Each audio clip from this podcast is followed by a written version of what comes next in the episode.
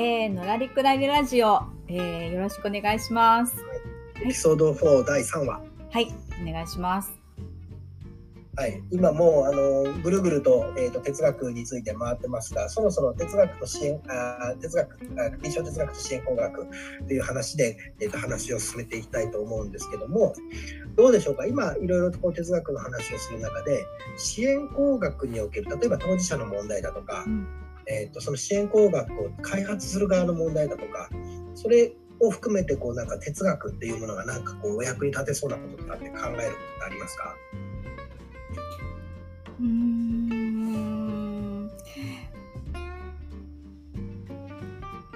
その、あの、そうですね。哲学っていうことが、その、言っていいのかわからないんですけれども、えー、と例えばその相談のある方がの主訴についてそれを分析するときにうーん分析っていうかそれを噛み砕いて解決方法をこう考えるときにどうアプローチしたらいいのかなというところはそういう臨床哲学的なあの考え方をその当事者の方とするといいんだろうなって思っあのいいい質問だと思います。たりはしたり、あとはそうですねうんやっぱその究極の便利なものをどこまで作っていくかっていうところですよね。排泄するのお世話がやっぱりお風呂の次にたお風呂と同じように大変だと思うんですけれどももうおおむつに装着してバキュームして何もせずにこうあの排泄ができると。ホースを通ってその排泄物が集められてっていうものも今ロボットとして出てきて実際臨床実用化っていう一応売ってはいるけどそこまでまだ普及してないんですけどそういうことってあのやっぱり現場で介あの介護されてる方にとってはとてもいいんだろうけどやっぱりなんかうーんいろいろまだその倫理とかその哲学的に考えるところとあとはまあ本当にそれが機能的なのかホースの洗ったりとか、えーメンテナンスとかそういうことの方が大変なんじゃないかなっていう、まあ、それはあの技術的なところとのバランスでどうするかっていうところででもまあ困ってることを解決するってことでも開発して手をつけなければそれは進んでいかないものなのでやっているっていうことなんですけど、うん、ロボットで言えばまあ、うん、それがパッと思いつく感じですけどね。はい。今のところで、うん。えー、と考えると困っているのは誰かですよね。つまり哲学っていうのは先ほど言った認証だとか、うん。えー、とをすごく大切にする学問なのでうん。誰が困っているんですか、えー、とご本人ですか？介護者ですか？うん。あるいは開発者ですか、うん。というところでいくつかその困っているところが違ってうん。結構その相談事だとかっていうところうん。主訴とかっていう時にその患者さんの主訴とうん。我々医療者が、えー、と捉えて考え直す主訴っていうのは実はもうそこに変化が現れてるわけですよね。うん。で、えー、とこれはよくあの扱われる2大そのあ合わさらない学問というのがあって実在論というのと構築論というのがあります。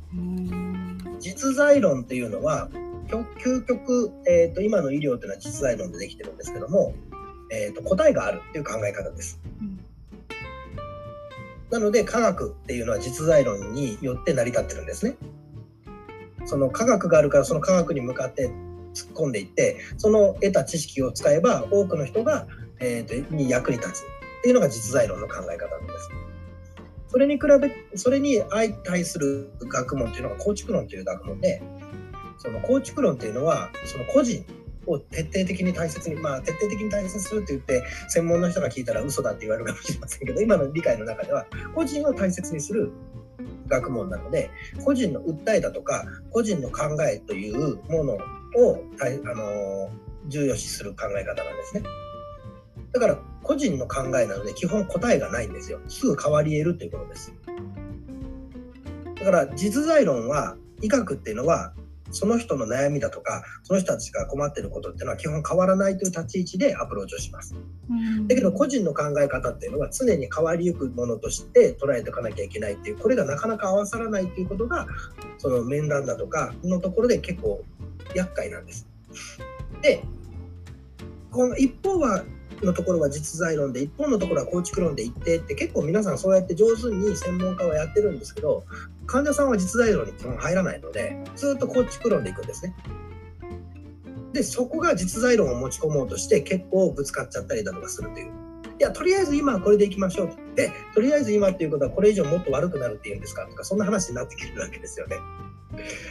だそこの実在論と構築論の使い方っていうのがすごく難しいのでその人が今何に困っているのかというところの実、えー、と構築論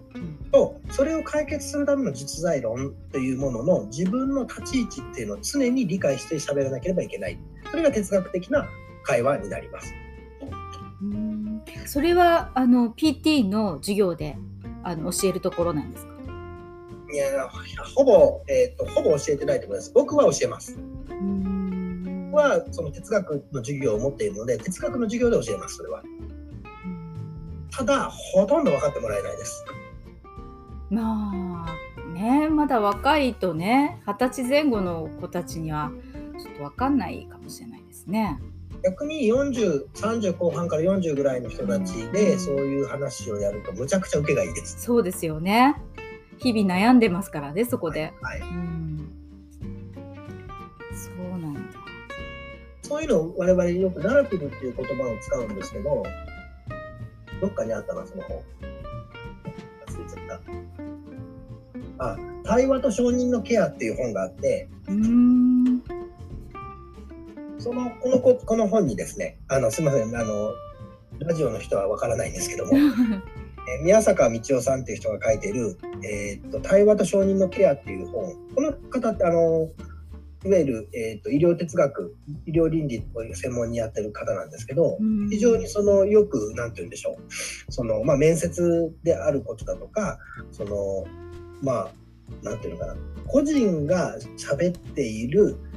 語りそのナラティブというわけですけど個人の喋ってるナラティブっていうのを割ときれいにまとめてくれてる本ですナラティブにもやっぱり種類があってそのその人がどういう今ナラティブを持って、えー、何を喋ろうとしているかというところに医療者の実在論をどうやって合わせていくかっていうことが書かれている本です。これはすごくいい本だと思います。読んでみます。それはそうなんだ。当事者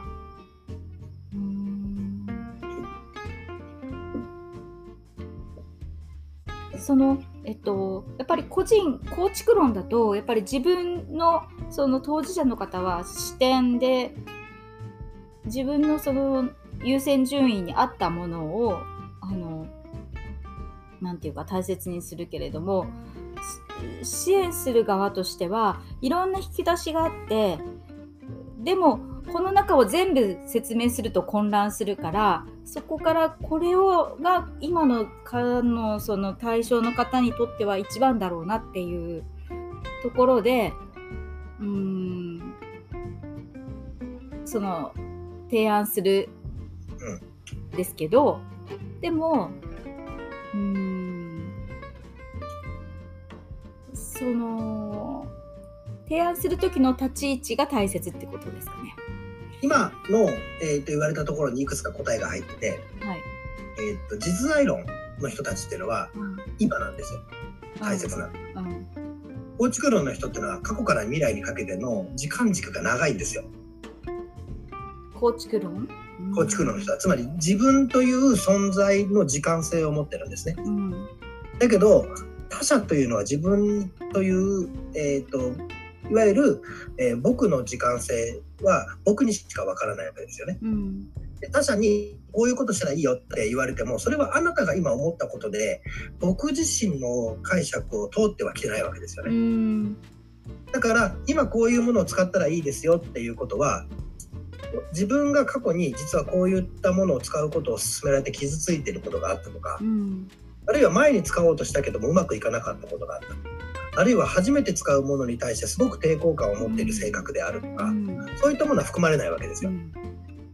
なのでその人のその性格とかっていうんではなくてその入り込む時に今を一つの、えー、とテーマにはするんだけどこういうのってどういうふうにお考えになりますかみたいな形で進めていかなきゃいけない場合があるのかもしれません。ただそれでうまく全部がうまくいってるわけじゃないですよ。あくまでも構築論っていうのは時間軸が長いっていうことを知っといてくださいってことです。な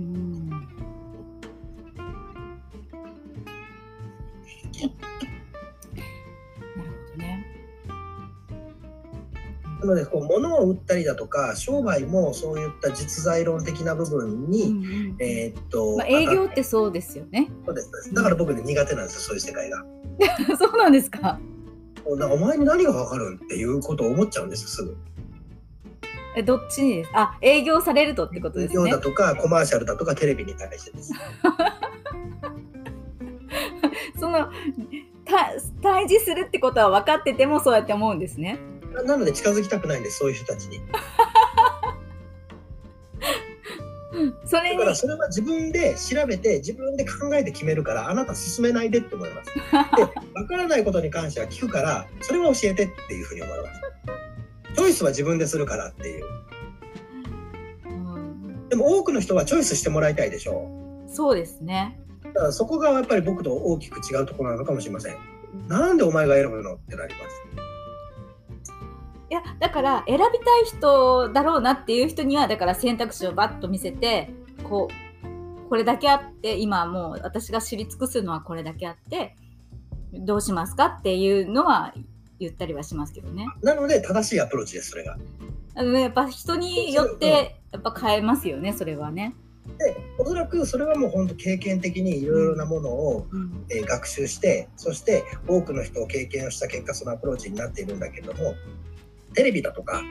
その今日初めて会う電気屋さんとかは そうじゃないってことです。まあそうそうそれはね私もねイラってくる時ありますよ。でしょ？はいなんかもうあのテレビなんか嘘つきしかいないような気になってきてあのすごく嫌になってくるんですよ。あもうちょっとこの鬱憤を晴らしたいがために言いますけど僕民放がど最近本当に大嫌いで民放はねパラリンピック放送しないんですよ。いやほんとびっくりしましたね。だから結局商売としてうん自分たちの、えーと金にならないものとして捉えてるわけですよね。報道っていうのは結局そういった変更つまり偏ったものでいいんですかっていうことをずっと政治家に言ったりその業者に言ったりしてる人たちは思いっきり変更報道してるわけですよ。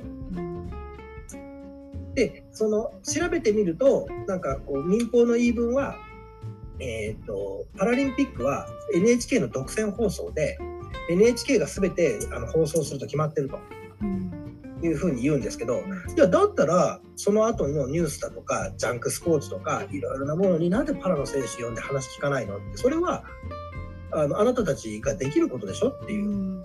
そんなんしないんですよね。うん。ねびっくりしました私も。ないやなんでいきなりこう手のひらを返したかのように、でしょ？うん。本当に手のひら返して。だだから逆に僕は NHK の価値が上がっちゃったんですよ。まあね今回特別頑張ってましたねやっぱりね。はい、もう何回泣かされたかだから泣くこと自体が求めてるわけでもないですしだから自分の中でどっかにある差別意識っていうのがあるっていうのが今回よく分かったんですね。やっぱりパラの選手を見てしまうとかわいそうと思ってしまう自分がいるんですよ。かわいそうっていうのはいや難儀やねじゃなくてうん医療者としてどうにかしたいと思っちゃうんですよ。うんそういうのがあって僕はその折には行きましたけどパラに行かなかったのはそこら辺でパラの選手に対するリスペクトはあるんだけれども近づいていくのにまだ自分の中で勇気を持っていない存在なんですよ。ああ。うーん。いや、確かにそれはわかります。うん、わかりますっていうか、わかんないかな。うーん、そうなんですね。なんとなくねまだその自分の中の成熟していない何かが、えー、とあるっていうのがよくだからパラの選手を見てその僕一番グッときたのが 100×4 の、えー、とメロ水泳のメドレーリレーを見て予選と決勝を、えー、と日本記録を2回更新したんですね。うん。だけど決勝8位でドベなんですよ。ただあの場で2回予選の記録を更新していくオリーブの選手に比べてパラの選手って体調維持するのがすごい難しいんですよね。その中でその4人が4人何回も新記録出すってうんどんな強さを持ってるんだってのを見て僕うおー泣いてしまってすごいですね。その共感力が。あだからそれが結局えーっと健常のところでなったら同じように思えたかってなることに自分に疑問を持ってしまってまだパラのところに十分入り込めないんですよ。あだからどっかに自分にさあの内在的な差別意識だとか、えーっとまだなんかこうかわいそうだと思ってる自分がいるんじゃないかっていうことに対してまだじ自分が成熟していないというふうな問いを持ってしまう。そうですね。難しいですよね。そういうね。本当に、うん、難しいな。うんパラは商業として、えーっと価値がないと民放は認めたわけでしょ？スポンサーにならないっつって。いやびっくりしました。全く報道しなかったから。うんすごい面白かったですよね。面白い。いや、なんかスポーツとして面白い。そうです、そうです。スポーツコンテンツとして、あの、普通に、あの、エキサイティングですし、うん、あの、なんていうんでしょう。例えば、車椅子ラグビー見たんですけど、あれはもう普通にプロリーグ作っても受けるんじゃないかっていうぐらい面白かったです。ですよね。だから普通の健常者も乗ってやったらいいんですよね。そうです、そうです、そういうことです。はい。ものすごい戦略がしっかりしてるゲームだったので、うんだからゲームとして、あの、本当に面白かったんですよ。うんあのラグビーのえっと何さんかな？すごいあの堀さんに似てましたよね。そんな人いました？あのほらもうスター選手ですよ。あの人、なんだっけ？なんだっけ？忘れた。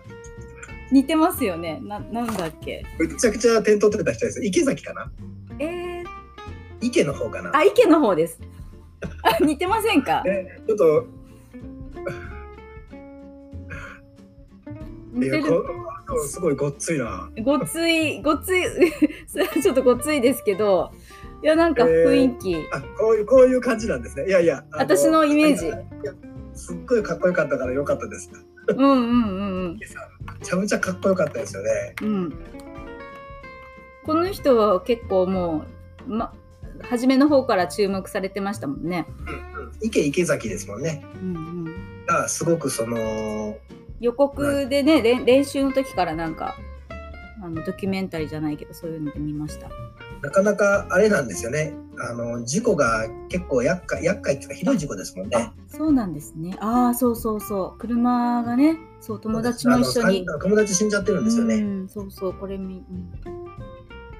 うん、ねえすごいですね本。当パラ、うん、あのすごく良かったですし、私ゴール、うん、おゴールボール、うんゴールボールとかあの、はい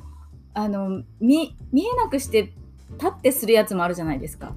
ブラインドサッカーじゃなそうくて、そうあえっ、とブラインドサッカーです。あれもすごいですよね。。すごいですよね。あれ、むちゃ怖いですよね。怖いですよね。うん、いや本当にするんだと思って。いやー僕の教え子が何人かパラに行ってて、やっぱりそのパラの面白みっていうのを熱く語ってくれるから、僕今ものすごいパラに興味は持ってるんですけど、うんいやーでもなんか結局中国が今回パラのメダルってダントツで多かったんですね。日本は開催国だけども11位か12位のメダル数なんですよ。でも健常の方はオリの方は3位でしょ。うんだから日本自日本という国が抱えているなんとなくこう病理というかすごくその持っているそのダイバーシティの問題っていうのが今回のパラのところに結構出てるんじゃないかなと僕は思いました。パラの人に対するやっぱり支援だとかパラに対する理解が少ないつまり民放がやったことは結果国民がやってることになるってことです。そうですねあのやっぱりスポーツやるってお金がかかるからその支援がやっぱり全然違うんですよね。あの補助が全然ないからやっぱり労災事故だったりなんか交通事故だったりだったらあのお金あのなんていうか保険がでお金が入ってるからそういうことにも使えたりするんだけどそうじゃない方たちってやっぱりスポーツするの大変なんですよね。ですよね。うん、機材一つ買うにしてもね。そうだから本当子供たちもスポーツやりたいけど大変ですもんね。で今回はオリがあパラが終わってからまた資金が、ね、引き上げられちゃうのであのもっと本当はそのいろいろなスポンサーがつくつまり民放で報道して民放がスポンサーにつくっていうことをやっていいと思うんですね、だから今回パラに出てて唯一スポンサーがついてるのってテニスぐらいじゃないですかね。うんだから国枝さんはあの金メダル取りましたけど、えー、っとユニクロがずっとついてたので、今回ねあの柳井さんポケットマネーとなんかから1億渡すんですね。報奨金として。で僕のすごい仲良くしている人が国枝さんの20年来のトレーナーだから今度いくらもらうのって聞こえ くれるでしょ。すごいですね。まあ彼はレジェンドですからね、いやなんかすみませんスポーツの話になっちゃっていやいやいやあのタイムリーな今今しかできない話ですからねやっぱりこれは、うん、そのえっと、行こうと思えばパラあのパラリンピックにも PT として行けるんですね？で追加招集もあったんですよ、今回やっぱコロナで結構あの行けない人たちが増えて、人数がカツカツでやってたから追加招集かかったんですけど、まあ、自分自身のその8月の予定がパンパンだったこともありますし、やっぱりパラっていうことで一歩あのなんか自分が引いてる一歩引いてる引くんじゃないな。一歩、えー、っと踏み込めない自分がいました。ただ今思えば予定が合うんだったらいけばよかったかなと思って。うん。そうですね。そういう機会だからこそねアプローチできたかもしれないですね。しやすくいやそうだ。それをきっかけに考え方も変わってたっていうことはあったと思い。ます。本当それは分かりますね私もだからその全然し障害のある方たちがあの周りに大学生の時いなくて親族にもいなくていきなり入ったからまあそれは何て言うか戸惑いばっかりで大変でしたもんね。よく戸惑いますよね。よく入ったなと思いますけど自分でも。でもその戸惑い、まあ、それこそまた哲学的な話になるんですけど戸惑いの中に問いが生まれるんですよね。そうですねだから戸惑うっていうことはすごく本来はいいことだってことです。そうそうだろうと思って行ったんですよね刺激が欲しくて。でそこに例えばその諸先輩方が教えてくれるものがある書物が教えてくれるものがあるその中で自分の回答を持っていこうとする営みが哲学です。ですねでもいまだにまだまあそそれが哲学でしょうけどすごく悩み悩む日々っていうね。その悩むのが何ていうのかなうんと悩みという表現をその自分自身の、えー、まりごとということではなくてより適切な解を探し求めてるエクスプロールな感じっていうことですよね。まあそういうふうに解釈をすればいいんでしょうけどそれがなんかとても苦手みたいで今まで。認識してこなくってあのストレングスファインダーみたいなその内政ばっかりそのあ自分はできない。他の人はできるんじゃないかとか。なんかそういうことばっかりにこう思ってしまうのをどうにかしたいなとは思うんですけどね。それはそれってだから何て言うのかな。それって臨床哲学とそういう支援者の何かこうアプローチがありますかね。例えばそういう人たち集めて哲学カフェ開くってことですウェブで。同じようにも考えてる人たちが多分いると思うので、うん、例えば自分の仲間も3人とかでもいいと思うんですよ。うん、でこういう話をしてる時に例えば僕が入ってこういう考えはどうですかとかこういうどうですかとかっていうファシリテートをして、うん、1回で解決する問題ではないけども何かが解消すればあるいは考えるためのスタート地点に立てるっていうのでもいいと思います。うん。そうですね。なんかそれが哲学の役割だってある意味今答えになっちゃったんですけど そうですね。なるほどね。うん。なるほど。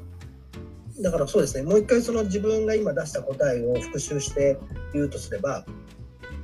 その問いを持つことが哲学である、うん、で多くの人が問いを持っていない、うん、問いを持つということは何かしらのわだかまりだとか戸惑いだとかの中で出てくる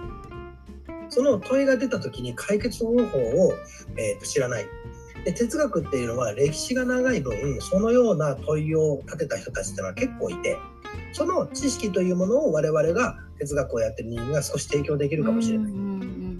それによってその戸惑いわだかまりというものを少しでも解消していこうというのが哲学の現代における役割だと思います。なるほど。あのだから思考のデータベースがあるってことですよね。思考っていうかその知識の知識っていうか。はい、うん、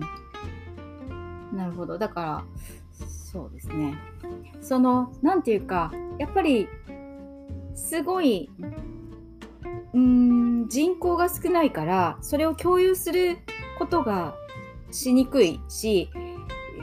少ないからこそ忙しいしっていう何て言うかそういうところはあるんじゃないかなとは思ったりしますよねその少ないっていう意味どうなんでしょうね。逆に少ないからこそ、話し合いの場を設けたらえーと、集まれるっていう風な捉え方もできるってことです。うん、そうですねあの昔、えーと、40年50年前に車椅子業者さんとか、えー、椅子を作る業者さんが工房会議っていうのを全国から集まって合宿をして、うん、でそれはすごく盛り上がっていて、うん、えー、みんなでああだこうだこう技術の研鑽今まで作ったのをこう事例を出してですごくそれで発展してきたっていう歴史があるんですけれどももうここ多分20年ぐらいやってないんですよね。私が入った年1回あって参加したんですけど、とても面白かったんですよね。なんていうかもうほら夜もずっとお酒飲みながら話す。そのああだこうだ、うん、全国のいろんな、えーと状況地域差があるからそういう状況とか悩みだったり、うん、だからそれをオンラインで今できるからしたらいいってことですよね。そうです。だからそのそれはまさに実在論ではなくてナラティブのぶつけ合い構築論のぶつけ合いをやってるから価値があるわけですよね。それってだからあの私が今回テーマのサブで出してた井戸端会議のはいはい話なんですよね。そうです。はい。井戸端会議っていうのは結局構築論のぶつけ合いのところに価値が生まれてくると。うんもちろん専門家集団における専門的な知識としての実在論っていうのは絶対必要だっていうのは分かっているんだけれどもその困った時っていうのは実在論が割と無力なことが多いわけですよ。だから困った時は困ってる人を集めて困った人の話を聞くのが一番なんですよ。うんというのがその井戸端会議なんかなっていう。例えば塾の先生とか学校の先生に、えーと、子どものその将来というか進学の話を聞くよりはあのそれを経験してるお母さんたちの集団の中で話を聞いた方が割とスムーズにことが運んだりするわけですよ。経験者の話を聞いて、いわゆるその塾の先生とかは今成績がこうで偏差値がこうだからこれを何点上げたら通りますよとかそのためにはこのテキスト買ってくださいではなくてなんとかちゃんはあのこんなんでしょ？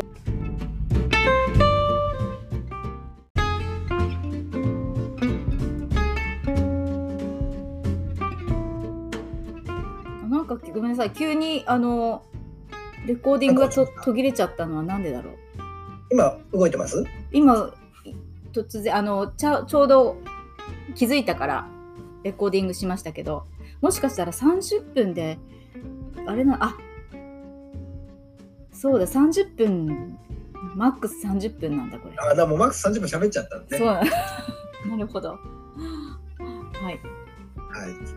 まあ、じゃあ、そん、今日はそんな、こんな感じですかね。ねなんかもう、もうちょっと、はい、あの、先があれば。先はその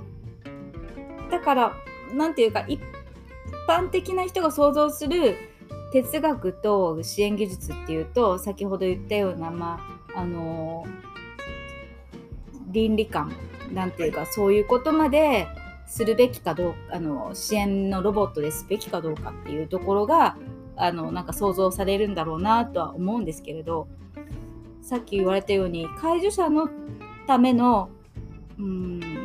支援なのか本人のための支援なのか。でその本人抜きの、えー支援のロボット本人の気持ちとか、えーいろんなものを抜きに考えてしまうと良くないっていうのはもちろんわかるんですけれどまあそうは言ってられない現状がまあ近い将来あるであろうということでそういうロボットが考えられるしできてるって作られているっていうことに対してえーっとどう考えているのかっていうのをなんていうか持っとかないといけないなとは思うんですよね。うん今のことに関しては、だとすると、専門家という人たちっていうのは、うんその当事者の話をたくさん聞いている人たちなんですよね。うんだとすると、その自分の中に落とし込んでいる当事者の話っていうのを多くの人と共有すれば、非常に近いその当事者性というものが出てくるということもう一回言ってください。誰と共有する？え？同じように、うんえーな専門家です。だから、井戸端会議、そういう人たちとそれをテーマに井戸端会議をするということです。うんそうすると、いや、うちの症例だったらこういうとこで本人言ってて、こんなことは全然自分では気づかなかったけど、本人ってやっぱ大変なのね、みたいなのを共有するってことです。うんなるほどね。そういうのってあのどこでどういう招集をしたらいいのかな？もうやっぱり知り合い同士でちょっとこのテーマで話さないかっていうふうにするのがまああのスタートだとは思うんですけれどオープンにもしていくのも必要だろうなとは思うので例えば Facebook とかなんとかでえっ、となんとかについて話すので支援者ちょっと集まりませんかみたいな。それかもう思い切って、うん。その、近々とか来年とかやるか、ネタにやって、もう、あの、見切れ発車でやっちゃうとかってな何を？何を？学会で。学会のシンポジそうなんですよ。それねしようという案を出してたんですけどあのー若手40代30代こんこれから段階の世代がいなくなってどうするみたいな いうのを本当に少ないのでこの業界。その時に、うんぜひ、うんあの、選ぶ場合、そう、あの、誰を一番中心に選ばなきゃいけないかというと、おそらく司会者です。うんだから、あの、哲学系の人を司会者に入れて、交通整理させると、割と面白いですよ。うーんなるほど。じゃあその時は。あその時ぜひあの呼んでください。僕交通整理しつつ僕僕でもね交通整理下手かもしれないです。僕自分の意見言っちゃうから。そうですか？えでも。だけどその時はその役割になればうん。ちゃんとこれはこういうことですか？これはこういうことです。なんとかさんは多分こういう意味で言われてますけどどうですか？とかっていうふうに交通整理はできると思います。うん。自分のご自分の意見あんまり言ってない感じがしますけどね。言ってますね。例えばそのパラリンピックの話とかですよ。ああ はい。突然と思い出してくっそ民放名とかってなっちゃうとね、そう。はい、そうね。それをやらないようにすればあの交通整理が多分うまくいけると思いますのでうんうん。その時はぜひあのお手伝いしますあ、し。なんかむちゃくちゃ面白いだから哲学をやるような人間からするとめちゃくちゃ面白いシンポジウムなんですよ。普通のシンポジウムってシンポジストが最初にスライドぐらい10分に話して。でなんか議論を10分とかじゃないですか。でも違うスライドなんか何も準備せんでいいと。お互いに60分論争するぞっていうことです。朝まで生テレビみたいなことを一つのテーマでやって司会者がちゃんと整理するってことです。うん。そう。いやでもねなんか4年前ぐらいのカンファレンスでやったらしいっていう似たようなものをやったらしいっていう話を聞いたんだけどちょっとよく私それ把握してなくってうん。どんなんだったんだろうと思ってなんか。結構その本当にそれをやるときに一番我々はだからそういった交通整理をしてきたことがある人間だから分かりますけど交通整理人を失敗すると大変なことになるんですよ。そうでしょうね。なんかすごいめいった話になっていくとかもしくはまあまあ面白い喧嘩させるのが面白いんですけど あの司会者だから例えばその40代の、えーっと探研究者とかそういった専門家に対して60代のお偉い教授を置くと誰も喋れないんですよ。そうですねだからこいつ誰っていうやつを置いて「はいはいはいはい」っていうふうにバランス取ってやっていくんですね。そうですねそれあの非公開で一回やってみたいけどもう一回やっやりましょう非公開でウェブそのこれで。うんそうですね全は急げであの年明けぐらいに企画しといてください。いや本当ですね サロンサロンみたいな。じゃああのーカンファレンスの打ち上げっていうことでやってもいいかもしれないですねぜひその時あの呼んでください。うんうん何にも知らない頃からこそ多分あれができるんです。しがらみもないですし。そうですよね。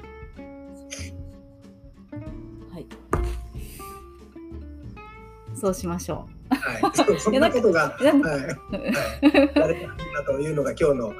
まとめですねう。。そうですね。でも、あの結構まとまったんじゃないですかね。私の、なんかか、良かったと思います。ね、面白かったです。はい。では、ははい、結構今日長かったですね。ですね。チャプター4、えー、4章は今日はこれで終わりですね。はい。はい。どうもありがとうございました。ありがとうございました。